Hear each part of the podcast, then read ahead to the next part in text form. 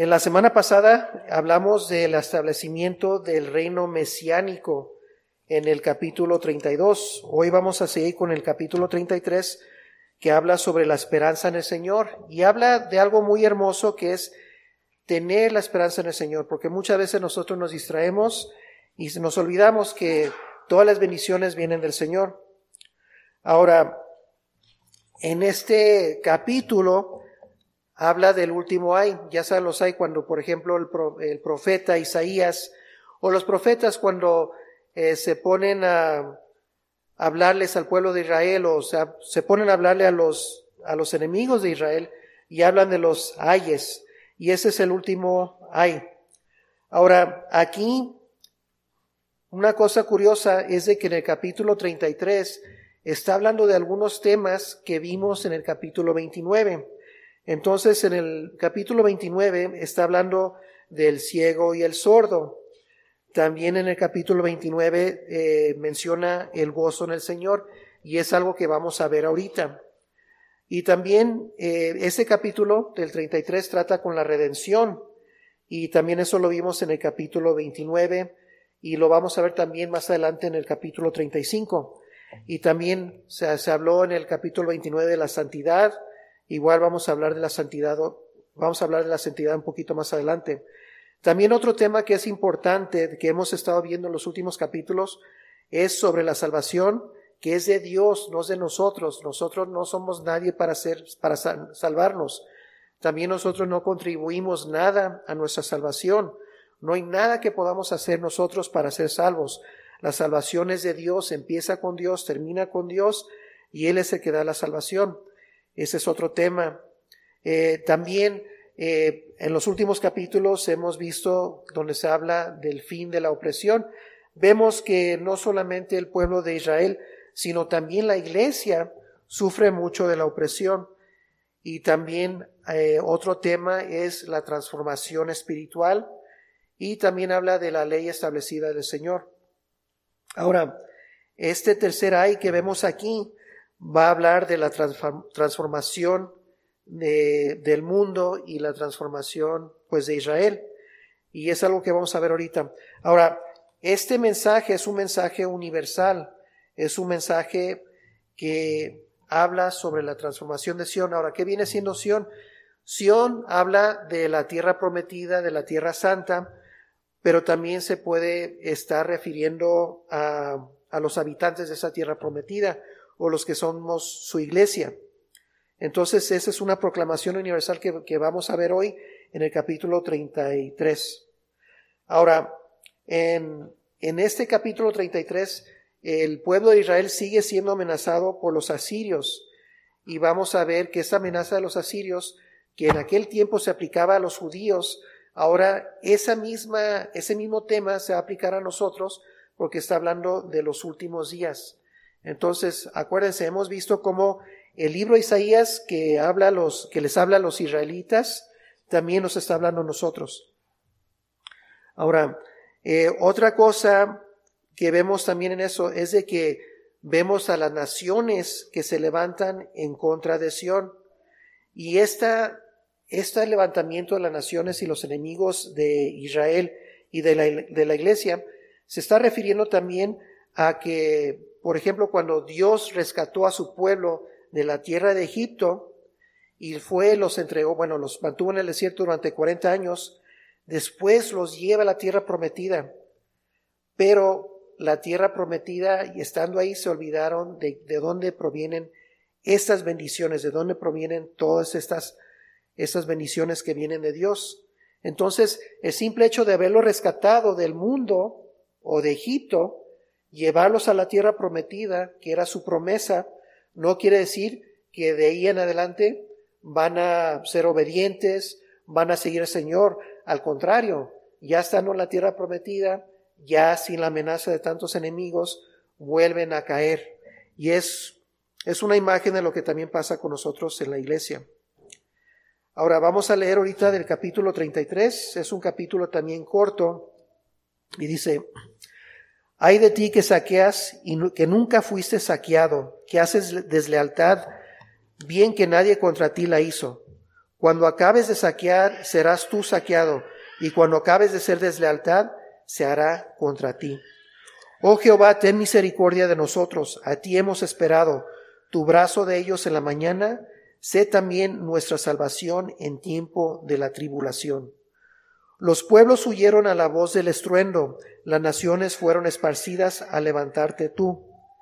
Sus despojos serán recogidos como cuando recogen orugas, correrán sobre ellos como de una a otra parte corren las langostas. Será exaltado Jehová, el cual mora en las alturas, llenó a de juicio y de justicia, y reinarán en sus tiempos la sabiduría y la ciencia y abundancia de salvación, el temor de Jehová será su tesoro. Y aquí que sus embajadores darán voces afuera, los mensajeros de paz llorarán amargamente. Las calzadas están deshechas, cesaron los caminantes, anulado el pacto, aborreció las ciudades, tuvo en nada los hombres. Se lutó, enfermó la tierra, el Líbano se avergonzó y fue cortado. Sarón se ha vuelto como desierto y Basán y el Carmelo fueron sacudidos. Ahora me levantaré, dice Jehová, ahora seré exaltado, ahora seré engrandecido. concebisteis hojarascas, rastrojo daréis a luz, el soplo de vuestro fuego os consumirá, y los pueblos serán como cal quemada, como espinos cortados serán quemados con fuego Oíd los que estáis lejos lo que he hecho, y vosotros los que estáis cerca, conoced mi poder. Los pecadores se asombraron en Sión, espanto sobrecogió a los hipócritas. ¿Quién de nosotros morará con el fuego consumidor? ¿Quién de nosotros habitará con las llamas eternas? El que camina en justicia y habla lo recto, el que aborrece la ganancia de violencias, el que sacude sus manos para no recibir cohecho, el que tapa sus oídos para no oír propuestas sanguinarias, el que cierra sus ojos para no ver cosa mala. Este habitará las alturas, fortaleza de rocas será su lugar de refugio, se le dará su pan y sus aguas serán seguras. Tus ojos verán al rey en su hermosura, verán la tierra que está lejos, tu corazón imaginará el espanto y dirá, ¿qué es del escriba? ¿Qué del pesador del tributo? ¿Qué del que pone en lista las casas más insignes? No verás aquel pueblo orgulloso, pueblo de lengua difícil de entender, de lengua tartamuda que no comprendas. Mira Sión, ciudad de nuestras fiestas solemnes, tus ojos verán a Jerusalén, morada de quietud, tienda que no será desarmada, ni serán arrancadas sus estacas, ni ninguna de sus cuerdas será rota.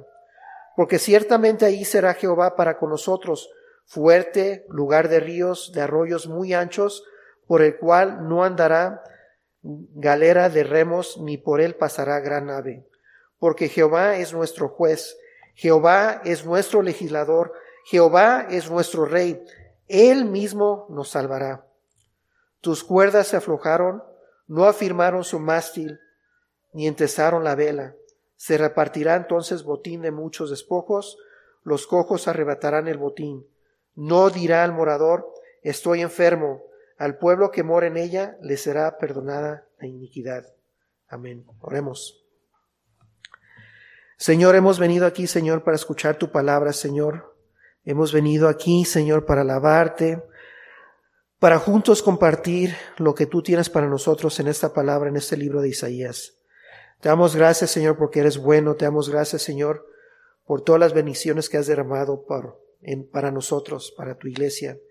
Te damos gracias, Señor, porque a través de tu palabra nos abre los ojos, nos das entendimiento, Señor, nos traes a convicción de que aun porque gozamos de esas libertades que nos ofrece este país, no debemos de, confiarnos, Señor, debemos estar siempre alertas porque fácilmente podemos caer en la tentación y en las artimañas de este mundo, Señor. Te damos gracias, Señor, por ese aviso, Señor, y también, Señor, te pedimos por nuestros hermanos, por los que ya se han ido, Señor, por los que tú has llamado, Señor. Te pedimos por sus familias, te pedimos que les des fortaleza, te pedimos, Señor, que, que al menos esos hermanos que ya están ante tu presencia, Señor, nos gocemos a ver, Señor, que tú has cumplido tus promesas, Señor, que tú les has traído salvación, Señor, que ellos ya están gozando de ti, Señor.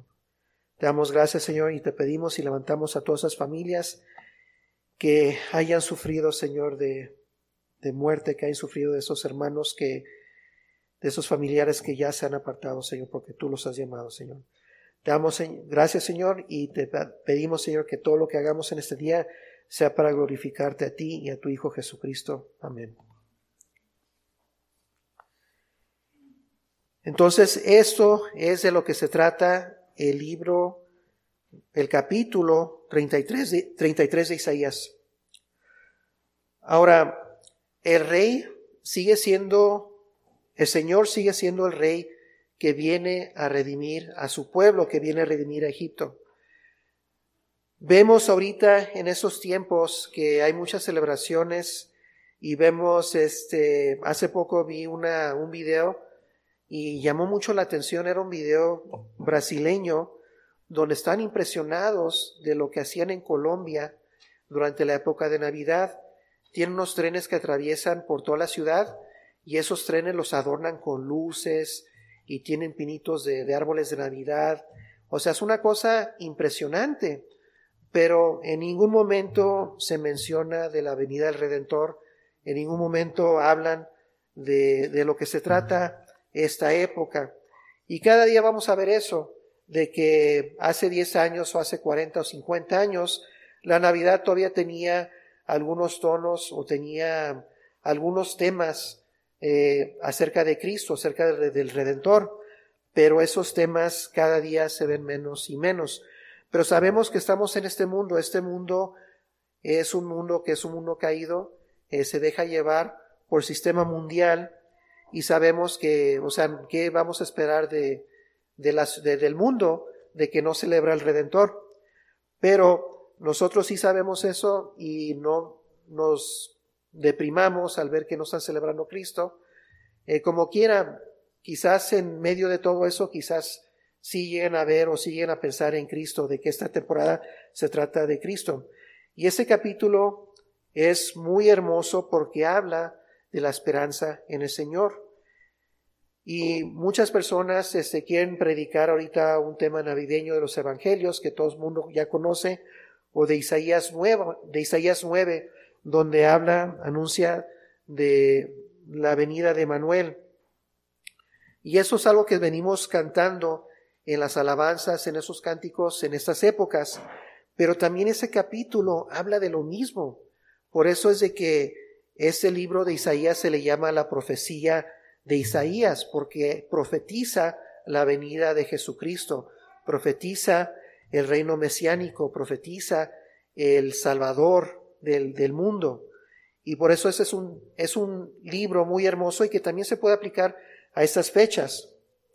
Ahora, aquí, por ejemplo, vemos, empieza a hablar Isaías donde les está dirigiendo a los asirios y le está hablando, le está advirtiendo, dice, hay de ustedes que destruyen porque pueden destruir sin impunidad.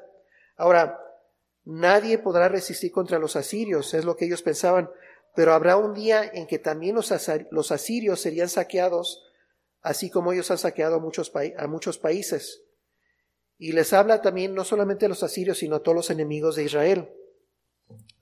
Y luego vemos también en el versículo 2 donde dice, oh Jehová, ten misericordia de nosotros, a ti hemos esperado, tu brazo de ellos en la mañana, sé también nuestra salvación en tiempo de, la tribulación. Eso es un tema muy importante para nosotros también, nosotros que padecemos tribulación, si es que se le puede llamar tribulación, porque lo que sufrimos nosotros no se compara con nuestros hermanos en otros lugares donde sí realmente están eh, sufriendo bajo una persecución muy severa.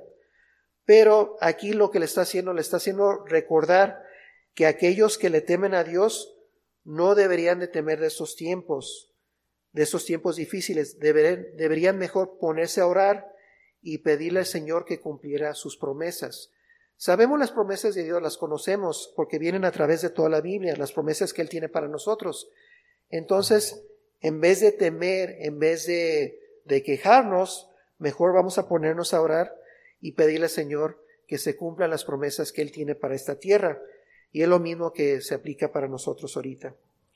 Ahora, de esta enseñanza nos muestra también que los asirios serían derrotados, aunque pareciera que no corría ningún peligro, les dice a los judíos que actuaran como si ya hubiera acontecido esta derrota de los asirios.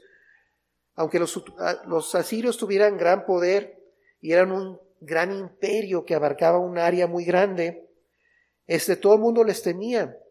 Pero aquí Dios, bueno, Isaías les está hablando a los judíos y les está diciendo, piensen como que ellos ya han sido derrotados, porque iban a ser derrotados, o sea, que no, no se afligieran, no se asustaran, porque los asirios eran un imperio grande y los iba a atacar.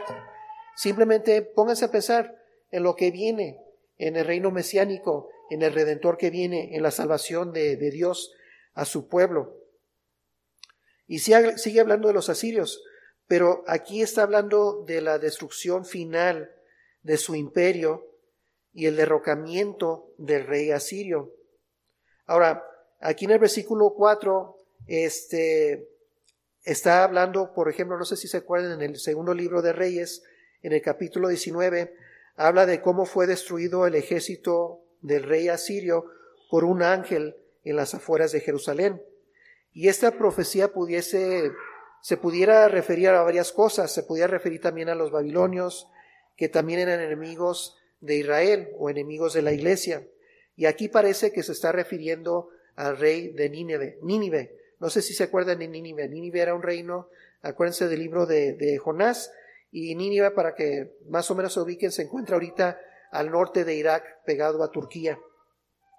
Ahora, Aquí en el versículo 5 dice, será exaltado Jehová, el cual mora en las alturas, llenó acción de juicio y de justicia. Ahora, esa es una muy buena lección. Dios no va a tener piedad del impío y del no creyente.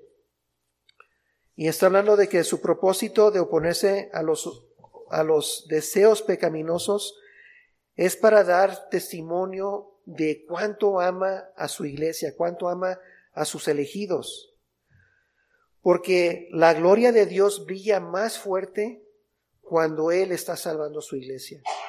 Entonces, cuando su iglesia se encuentra en peligro, cuando su iglesia es atacada y viene a Dios en toda su gloria para salvar y proteger a su iglesia, Él es el que lleva su gloria. Y el mundo ve esto. Entonces, esta gloria brilla y el mundo se da cuenta y cuando Él viene y rescata a su iglesia como Él viene y rescata a su pueblo en los tiempos del profeta Isaías. Ahora, en esos versículos también se está refiriendo al rey Ezequías. Ahora, se, se refiere mucho al rey Ezequías y es algo que debemos de ver porque habla del rey Ezequías porque acuérdense, el rey, el rey Ezequías, el rey Josías eran dos de los reyes buenos junto con el rey David y habían sufrido mucho bajo el rey Acaz. Entonces, Isaías aquí está prometiendo que el reino de Ezequías sería un, sería un reino próspero y que será un reino lleno de gozo. Y nadie se imaginaba que este rey, este reino judío, que había sufrido bastante y que había sido destruido por el enemigo, sería restaurado al Israel del antiguo, de su antiguo esplendor. Ahora, aquí en el versículo 6 también dice, el temor de Jehová será su tesoro. Entonces aquí cuando habla que el temor de Jehová será su tesoro, ¿sí saben a qué se refiere eso? Se refiere a que muchas veces ellos ya perdieron el temor a Jehová, igual que la iglesia también en esos días este, hablan de un Jesucristo, hablan de un Dios que es un Dios que es tu amigo, es un Dios que es un sirviente y se han olvidado de este temor de Dios. Pero aquí cuando está hablando del temor de Dios que es un tesoro, se refiere que la nuestra ingratitud es la que es la que previene que nosotros seamos bendecidos por Dios. Entonces, todas esas bendiciones que vienen de Dios, que son su promesa hacia nosotros, no nos llegan por nuestra ingratitud. Entonces, por eso cuando nosotros venimos a alabar con nuestra ofrenda, al venir aquí al servicio, estamos alabando y estamos dándole gracias a Dios por todo lo que Él nos ha bendecido. Y cuando hacemos hablado al Creador y nosotros nos metemos más bien a nuestros deseos terrenales, quiero un mejor trabajo, quiero arreglar mi casa, y aunque nosotros obtengamos todos nuestros deseos terrenales, todo eso no va a ser suficiente para nuestra salvación. Entonces, ¿de qué sirve que nosotros nos, apoyemos en esas cosas terrenales, en esas metas que nosotros nos fijamos, cuando descuidamos lo importante que es poner nuestros ojos en Cristo? Entonces, eso es algo que es muy importante y es algo que muchas veces cuando falta el temor de Dios o cuando dejamos de temer a Dios, esas son las cosas que, que, nos, que nos acontecen. Y vemos también este, que cuando la iglesia tiene el temor de Dios es cuando florece, es cuando crece y es cuando vemos que se llena de bendiciones. Ahora, aquí en el versículo 7 dice, He aquí que sus embajadores darán voces afuera, los mensajeros de paz llorarán amargamente. Ahora, aquí cuando dice que están llorando amargamente, está hablando de la desesperación de esos mensajeros de paz que fueron a clamar al rey Sequerib de Asiria para que los perdonara, para que se apartara de ellos. Pero ellos volvieron tristes y desesperados porque el rey asirio, su soberbia, rechazó la paz, no quería paz con Israel. ¿Por qué? Porque su soberbia él sabía que podía conquistar a Israel y sabía que se podía enriquecer y él este pues no les iba a dar esa paz y está hablando aquí de esos mensajeros que regresan muy amar, con amargura porque no pudieron lograr esta paz. Ahora, en el versículo 8 habla de las calzadas que están deshechas, habla de la ciudad que está vacía.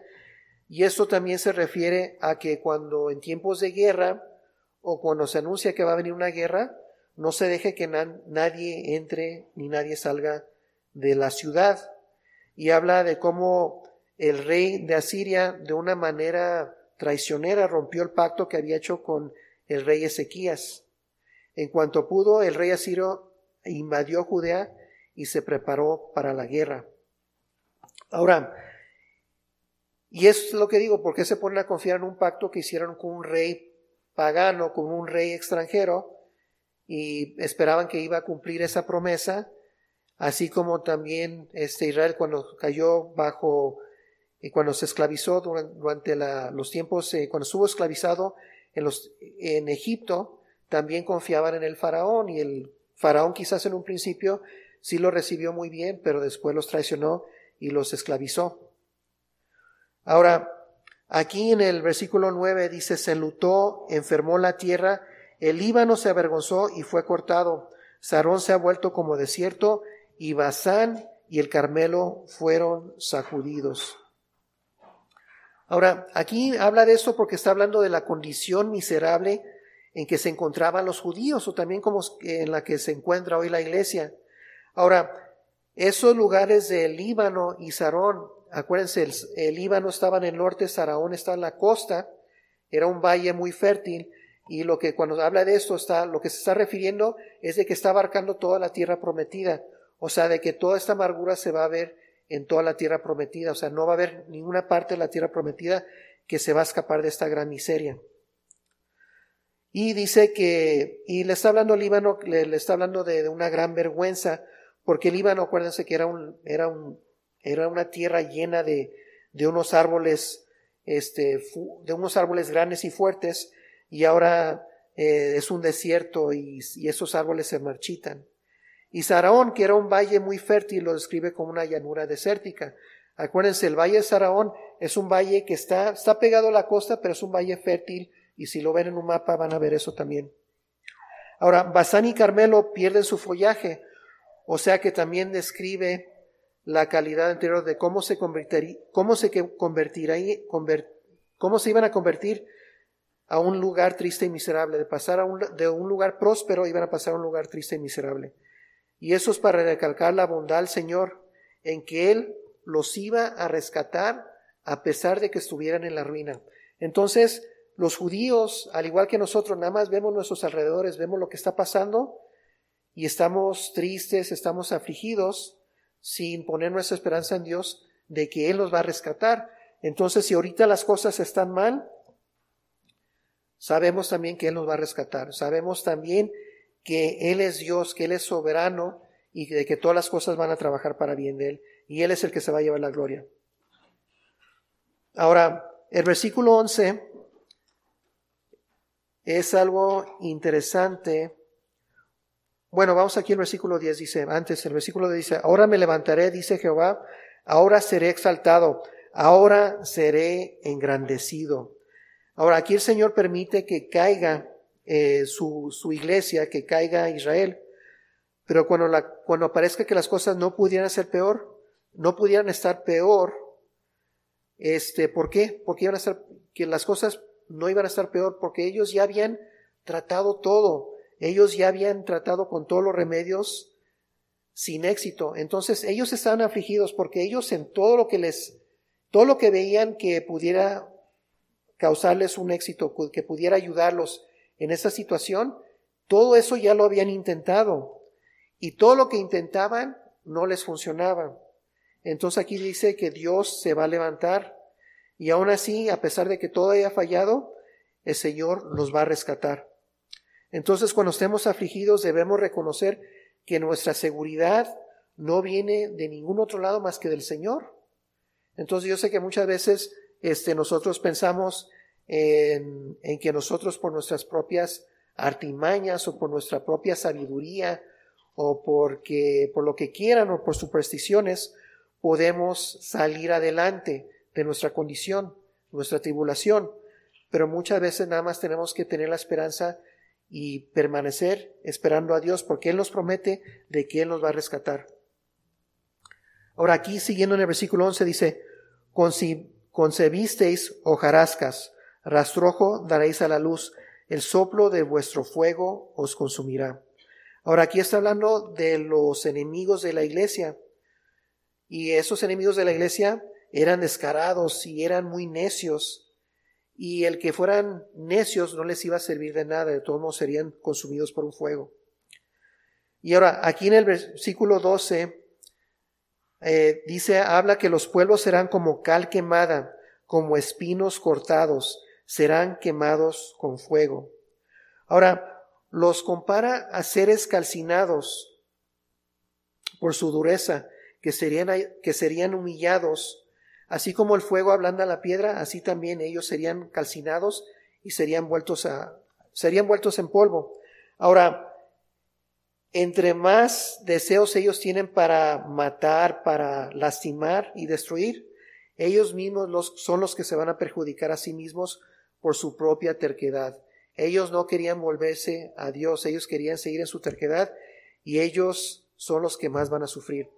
Y aquí cuando habla en el versículo 12, donde habla de espinos cortados serán quemados con fuego, acuérdense que los espinos cortados son este, los, bueno, por ejemplo, sabemos que los tallos de las plantas, de las flores, tienen espinas para evitar que los podemos tocar. ¿Por qué? Porque nos lastiman los dedos. Pero también si, si los espinos, los espinos son este, si por ejemplo van a, van a hacer una fogata, usan los espinos, los espinos se prenden luego, luego, pero también son consumidos rápidamente. Y por eso es de que lo está comparando, de que se van a consumir grandemente y se van a consumir muy rápido, se van a consumir muy rápidos. Ahora, aquí en el versículo 13 dice, oíd lo que, los que estáis lejos, lo que he hecho, y vosotros los que estáis cerca, conoced mi poder. Ahora aquí parece ser que Isaías está hablando, está hablando como un prólogo otra vez, donde parece ser que va a hablar sobre un tema muy importante y les pide a los que le están oyendo que pongan atención porque les va a decir algo muy importante. Y eso es lo que vamos a ver ahorita. En el versículo 14, cuando habla de los pecadores, que los pecadores se asombraron en Sión, espanto sobrecogió a los hipócritas. ¿Quién de nosotros morará con el fuego consumidor? ¿quién de nosotros habitará con las llamas eternas? Ahora, aquí el Señor se le describe como un fuego consumidor. Esto es una manifestación de terror que les llegó cuando vieron su debilidad y lloraban, ¿quién de, quién de nosotros habitará en la presencia del Señor? Acuérdense, Dios también vemos en el Antiguo Testamento Eh, en, bueno, en lo largo, por ejemplo, también el libro de Teuronómio se refiere a Dios como un fuego consumidor. Y vemos aquí en el versículo 15 donde dice, el que camina en justicia y habla lo recto, el que aborrece la ganancia de, violencias, el que sacude sus manos para no recibir cohecho, el que tapa sus oídos para no oír propuestas sanguinarias, el que cierra sus ojos para no ver cosa mala. Aquí está hablando otra vez, Isaías está explicando lo que va a pasar a los, aquellos que provocan la ira del Señor. Ahora, ellos no tienen derecho a quejarse de que este castigo va a ser excesivamente severo.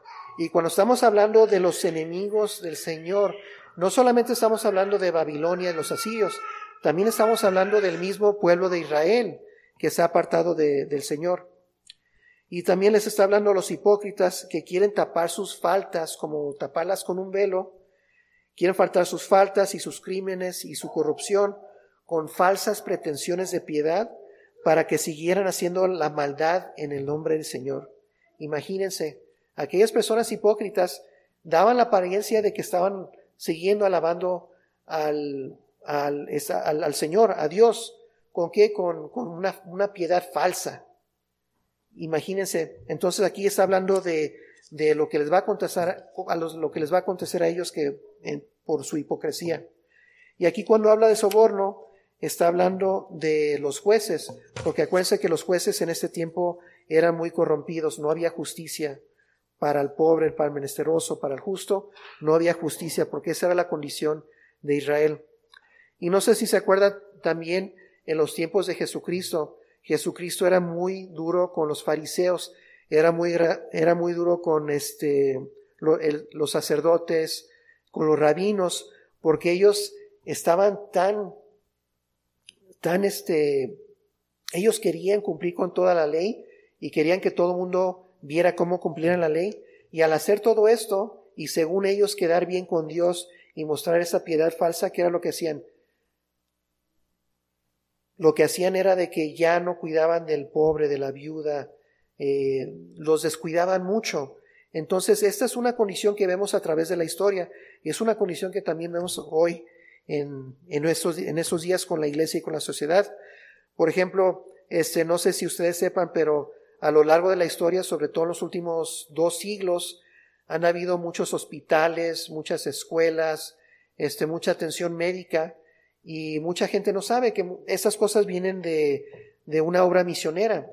Eh, muchas veces fue una misión, fue unos hermanos que quisieron ir a evangelizar y vieron que había una necesidad de, de dar de comer, de abrigar, de llevar este, atención médica y ya con el tiempo quizás ya se quitó esto o quizás ya no siguieron, abandonaron a la iglesia, pero siguieron los hospitales, siguieron todas esas cosas y esas son, son bendiciones de Dios. Y, y ahorita la sociedad no quiere que la iglesia trabaje en eso, cuando es la iglesia que, que ayuda mucho a la gente.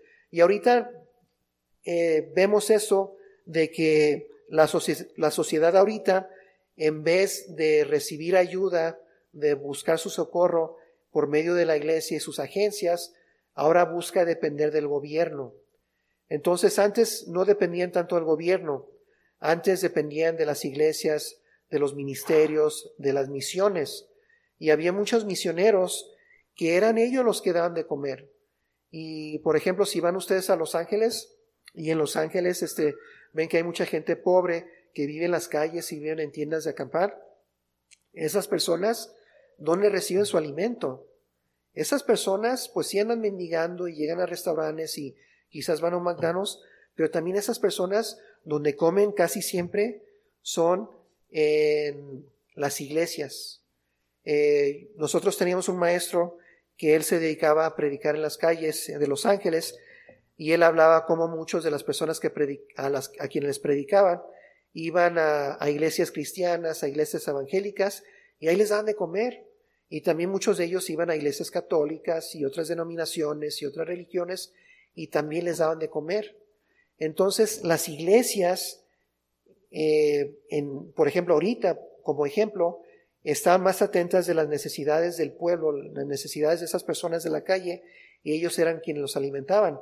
La única diferencia es de que las iglesias evangélicas y cristianas no solamente les daban el, alimento, sino que los hermanos se sentaban con ellos, compartían el, el, alimento con ellos, todavía lo hacen, y también les compartían la palabra del Señor, y también oraban por ellos. Entonces una cosa que vemos, que sí, la iglesia católica y otras iglesias sí les dan de comer, y eso es muy importante, pero también no se, ponen, no se sientan a orar con ellos, no se sientan a ministrarles, no se sientan a compartir en la palabra. Y quizás ya se los haya dicho antes, pero aquí nosotros que tenemos el, el, este, el Rescue Mission, donde ayudan a la gente que vive en las calles, ellos tienen un comedor y en ese comedor este, les dan comida gratis. Es un comedor muy limpio, es un comedor muy hermoso y la comida ahí está muy rica y les piden que si ustedes vayan, van a comer en ese lugar y es un lugar muy limpio, ese pues que sí que cooperen con un donativo de dos dólares, de cinco dólares, lo que ustedes quieran, para que puedan ir a comer. Pero cuando van a comer, no es para que vayan a comer y vayan a tener una comida muy rica por dos dólares. No solamente es eso, sino que también ellos, los de, de esa misión, les piden, por favor, vayan, coman, pero siéntense con esas personas, hablen con ellos. Y si son hermanos y conocen de la palabra, ministrenles hablen de la palabra. Muchos de ellos este, necesitan oración. Ahora en esa misión tienen personas ahí de muchas iglesias del Paso que van y, este, y le están predicando la palabra y están orando por ellos, pero también nosotros podemos hacer lo mismo. Y no es la única misión en el Paso. Hay otras misiones en el Paso que hacen lo mismo o que hacen cosas parecidas y también este, nosotros podemos ir y podemos ministrarles, podemos orar y sentarnos con ellos y compartir un alimento. Y eso ahí estamos reflejando a Jesucristo. ¿Y qué, y, qué manera más hermosa de hacerlo? No depender del gobierno, no esperar que el gobierno actúe, sino que nosotros también podemos hacer eso. Y eso es lo que estamos viendo ahorita en esos versículos. Ahora, aquí en el versículo 16 está hablando de algo muy hermoso. Dice, Este habitará en las alturas, fortaleza de roca será su lugar de refugio se le dará su pan y sus aguas serán seguras. Ahora, cuando dice que éste habitará en las alturas, está hablando del justo. Entonces, para que los judíos supieran que los castigos que iban a sufrir de parte del Señor eran justos y tenían como propósito restaurarlos a su gracia. La bendición de Dios se le dará al hombre justo y que ellos no iban a estar ante ningún peligro porque Dios los iba a rescatar y que no había motivo para temer el fuego porque Él morará en las alturas. Eso es algo muy hermoso. Sabemos que Dios mora en las alturas, pero también nos está invitando a nosotros que también nosotros podemos morar en las alturas con, con Él. Y esa es una promesa de Dios. Ahora, aquí más adelante habla de los adoradores sinceros del Señor, a quienes les promete esta bendición. Tus ojos contemplarán al Rey en su hermosura esta promesa era necesaria para animar a los creyentes. Cuando la situación de Judea estaba tan mal, tenían esto para animarse. Cuando Jerusalén fue atacada, acuérdense que el rey se encontraba atrapado dentro de los muros, dentro de Jerusalén, y parecía que no había esperanza de que fueran salvados. Y aquí está hablando de que la autoridad de la familia del rey David, o sea, el linaje del rey David, iba a venir otro rey. Esa es una promesa del Señor, pero es una muestra del amor del Señor, de que sí, el rey parece ser que no iba a poder ser rescatado, pero tenemos la promesa de que del linaje de David iba a venir un rey más grande, un rey mejor. Por eso es que Isaías, aunque su rey estuviera cubierto con ropas inmundas y asquerosas, Isaías nos habla de que el rey sería restaurado a su antigua posición y a su antiguo esplendor. Ahora, vemos aquí, versículo 18 dice, tu corazón imaginará el espanto y dirá, ¿qué es del escriba? ¿Qué del pescador? ¿Qué del pesador del tributo? ¿Qué del que pone en la lista las casas más insignes? Ahora, se les dice a los creyentes que la destrucción se acerca para que no se afligieran. Aquí Isaías está hablando de la condición pecaminosa en la que el pueblo es agobiado por un invasor y está hablando de que, o sea, ellos se sentían agobiados porque esos invasores venían y veían tu casa, veían tu, tu carro, o veían tu familia, veían tus hijos, y esos invasores se ponían a hacer un inventario y dicen, ah, ok, esta persona tiene una casa, entonces ya contamos con esta casa. Esta persona tiene una familia y tiene hijos jóvenes, entonces ya contamos con otros esclavos. Entonces era un gran temor saber que esos invasores iban a venir y saber que ellos ya estaban, ya están midiendo, pues, este, qué es lo que nos iban a tomar, qué era lo que nos iban a quitar. Y aquí les está hablando de que no desfalleceran, que, que no se preocuparan por esas cosas. Ahora, aquí en el versículo 19 dice, no verás aquel pueblo orgulloso, pueblo de lengua difícil de entender, de lengua tartamuda que no comprendas. Ahora, aquí sigue hablando de, de los invasores, del invasor extraño. Un invasor extranjero, cuando habla de, de lengua tartamuda, o sea, era un gran temor de que esos invasores, aparte que eran fuertes y eran grandes, hablaran una lengua extraña, y eso también les infundía más, más temor. Ahora, vemos aquí, dice en el versículo 20, Mira Sión, ciudad de nuestras fiestas solemnes, tus ojos verán a la Jerusalén, morada de quietud, tienda que no será desarmada, ni serán arrancadas sus estacas, ni ninguna de sus cuerdas será rota. Ahora, los creyentes que antes habían sido agitadas por tantas señales de alarma que les habían traído los profetas de que venía la destrucción, Ahora, después de tanto sobresalto, ahora iban a tener una, iban a vivir dentro de, una morada llena de quietud, o sea, dentro de la iglesia de Dios. Entonces, en vez de estar así de que ahí viene el invasor, nos van a atacar, nos van a destruir, ya están acostumbrados a tantas, tantas alarmas o señales de alarma, ahora dentro de la iglesia iban a morar, iban a morar con quietud iban a poner su esperanza en Dios y ya no iban a tener que preocuparse por esas cosas.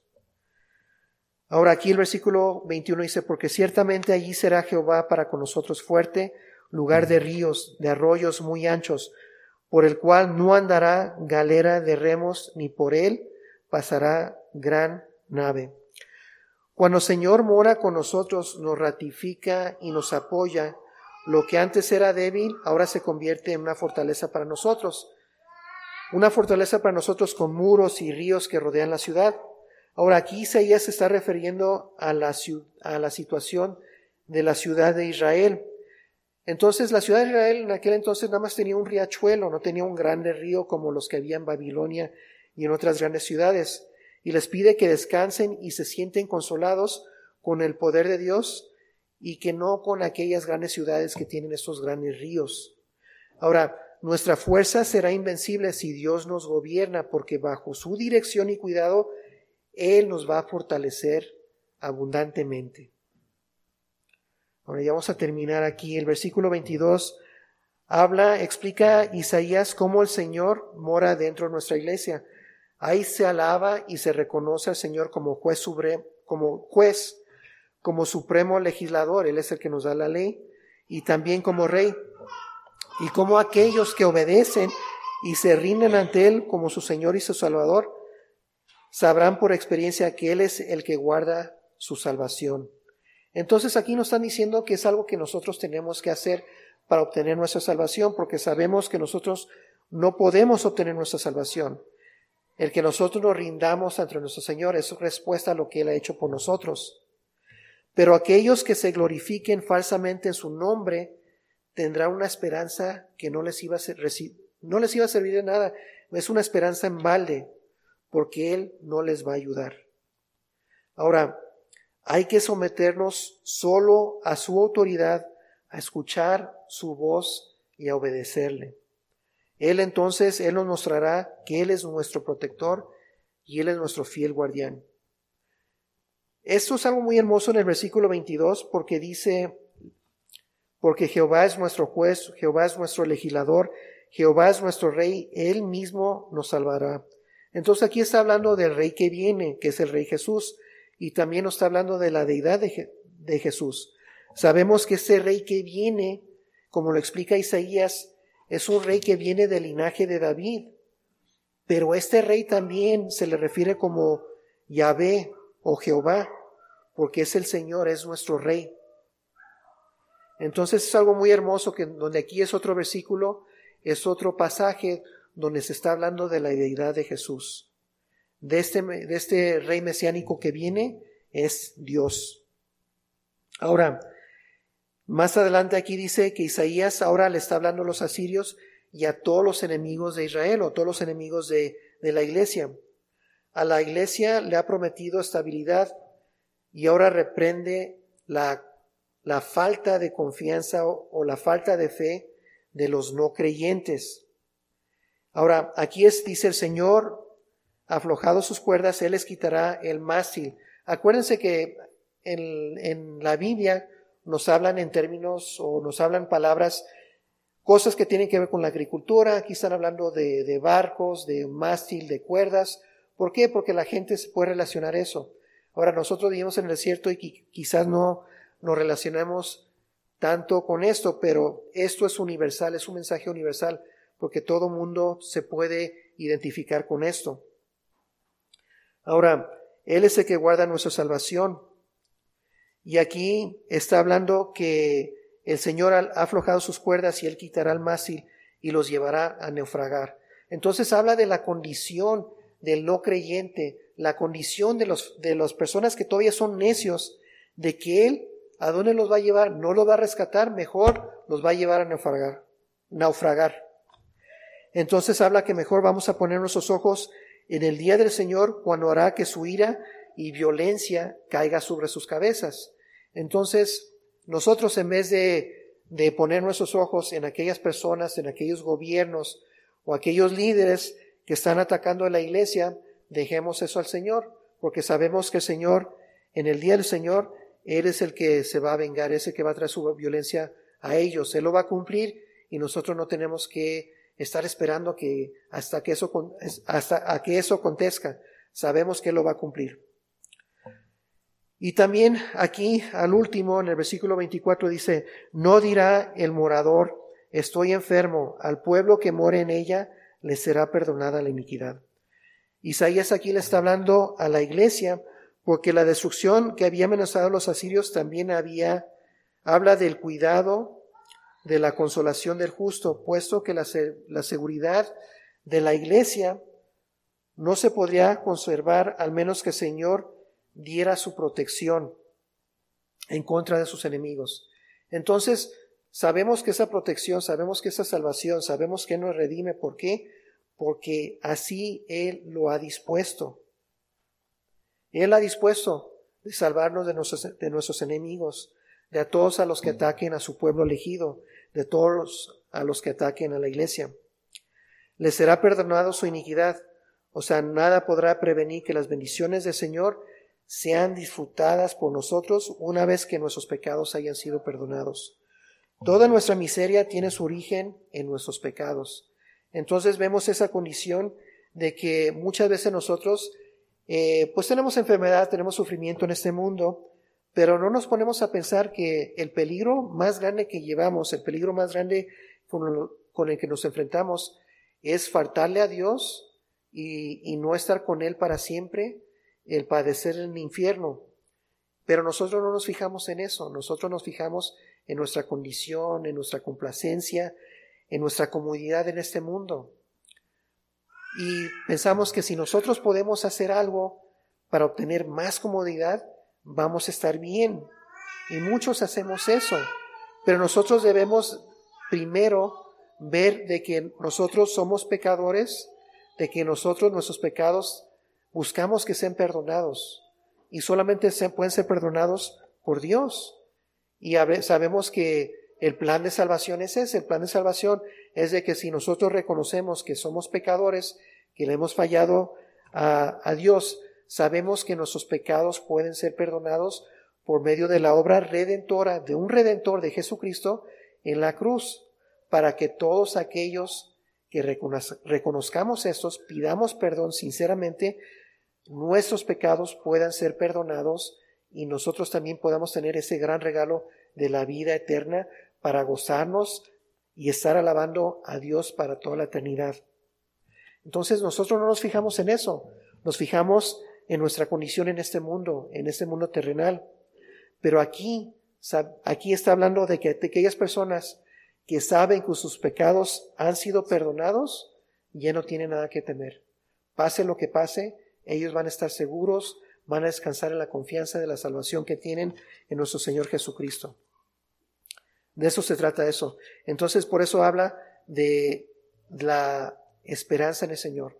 No pongamos nuestras esperanzas en este mundo, no pongamos las esperanzas en lo que este mundo nos puede dar, en lo que este gobierno nos puede otorgar, en lo que nos dicen las noticias. Aquí nuestras esperanzas están en el Señor. Y ese es un mensaje universal, es un mensaje universal no solamente que se aplica a la tierra santa, que se aplica a la iglesia, sino que es una invitación al mundo, que esta redención, esta salvación puede venir a todos, porque son promesas de Dios y sabemos que las promesas de Dios Él las va a cumplir. Y lo hermoso también de este mensaje es de que la esperanza de este rey, ahora, esas personas sabían que iba a venir este rey, tuvieron al rey Ezequías, el rey Ezequías es como una imagen de Jesucristo que va a venir. Ellos no vieron a Jesucristo, pero ellos sí pusieron su esperanza en Jesucristo. Aunque ellos murieron 700 años antes de la venida del Mesías, antes del Redentor, ellos ponían su confianza en este Redentor. Ellos tuvieron la esperanza en Él, aunque ellos no lo vieron. Ahora, nosotros no lo vimos, nosotros venimos dos mil años después, pero a nosotros se nos ha revelado ese redentor que vino.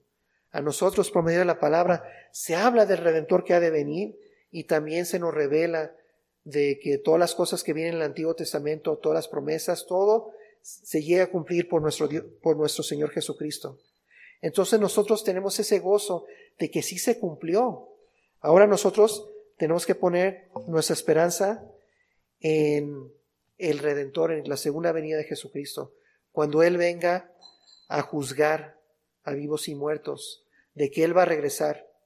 Entonces, el pueblo de Israel puso su esperanza en el Redentor que todavía no venía.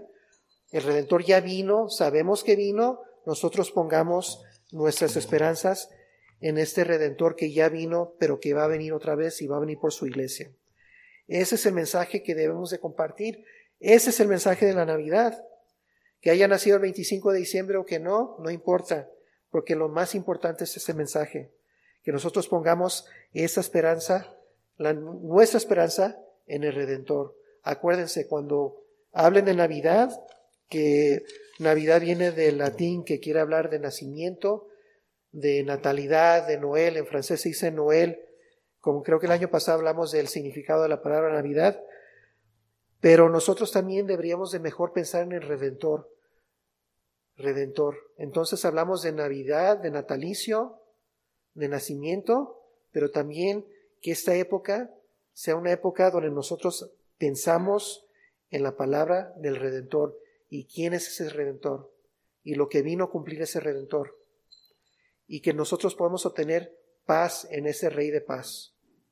Y ese es el mensaje que debemos de pensar. Entonces todavía tenemos el próximo domingo donde vamos a, traer otro mensaje. No sé si vamos a ver el capítulo 34 o vamos a hablar de otra cosa, a lo mejor otro tema de, que el Redentor ya vino, pero vamos a prepararnos para esa época. Y sabemos que para nosotros lo importante eh, son, por ejemplo, la cena del Señor, el bautismo, el compartir la palabra. Hay muchas cosas y, y este 25 de diciembre y estas fechas es una época muy buena para evangelizar. ¿Por qué? Porque quizás mucha gente se presta, se, presta más a escuchar un mensaje. Quizás no son creyentes, quizás eh, sean personas que atacan la iglesia, pero a lo mejor por esta época los agarramos de buenas y pueden escuchar este mensaje. Y a lo mejor ellos vean su condición pecaminosa y vean su necesidad de un Salvador, de un Redentor, que es lo que festejamos en esta época. Así que vamos a orar. Señor, te damos gracias por tu palabra, te damos gracias, Señor, por este mensaje del libro de Isaías, Señor. Te damos gracias, Señor, porque eres bueno. Te damos gracias, Señor, porque eres bendito, porque eres justo. Te damos gracias, Señor, porque Fuera de ti no, hemos, no, no encontramos antes paz. Te damos gracias, Señor, porque tú nos has sacado de este mundo. Te damos gracias, Señor, porque tú nos has abierto los ojos, nos has abierto los ojos a la esperanza que tenemos en tu Hijo Jesucristo. Nos has abierto los ojos y nos has, nos has dado un entendimiento de lo que viene en tu palabra, Señor. Tu palabra es hermosa, tu palabra es lo que nos da esperanza, Señor. Tu, palabra, Señor, es como nosotros escuchamos tu voz. Nosotros anhelamos escuchar tu dirección, anhelamos escuchar tu voz y tenemos todo eso, Señor, al meditar y al escuchar tu palabra, Señor. Te damos gracias, Señor, por todo esto en el nombre de tu Hijo Jesucristo. Amén.